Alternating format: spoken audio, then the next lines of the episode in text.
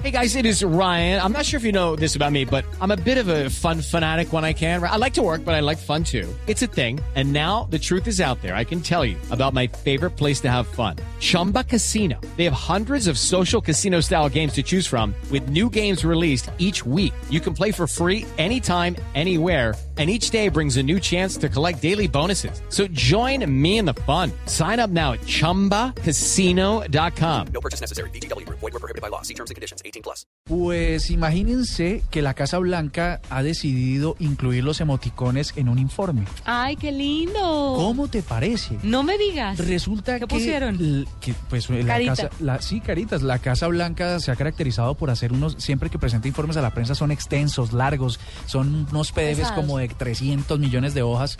Eh, y ahora decidieron hacer un informe que tiene que ver con los millennials. Estos son los, los, los niños que crecieron con la tecnología y que ahora son muy tecnológicos.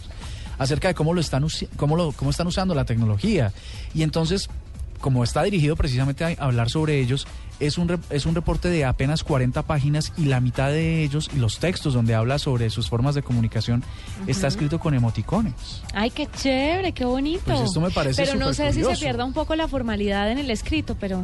Bueno, Pues, pues fíjate lo que ellos están diciendo. Eh, lo que quieren en últimas es poder hablar en el lenguaje en el que el receptor eh, necesita o buscaría encontrarlo. Esto quiere decir que si el informe es para los millennials, para los jóvenes, para los niños que nacieron con la tecnología y que viven con la tecnología, pues seguramente si es un texto largo, pues no lo leen. Pero como son emoticones, seguramente se van a interesar en saber lo que, lo que el gobierno tiene que, o que está pensando respecto de ello. tienen toda la razón. Muy interesante y muy buena estrategia. Sí, chévere. Y seguramente este es el primer intento que hace la Casa Blanca, pero seguramente todo lo que tenga y lo que venga en el futuro respecto a, a los millennials o, o sobre tecnología seguramente va a tener emoticones como los que usted usa. Ah, bueno, alguien se preguntará, ¿y qué es un emoticón? ¿Qué es un emoticón? ¿Y qué es un emoticón? Un emoticón eh, son esas caritas Porque felices, siempre hay tristes. gente preguntándose eso. Créame. Siempre Sí, sí, sí, sí, sí, sí, ¿qué sí, es un Juanita. Bueno, Lo- el emoticón son las, el, cuando usted pone el signo de dos puntos y un paréntesis cerrando,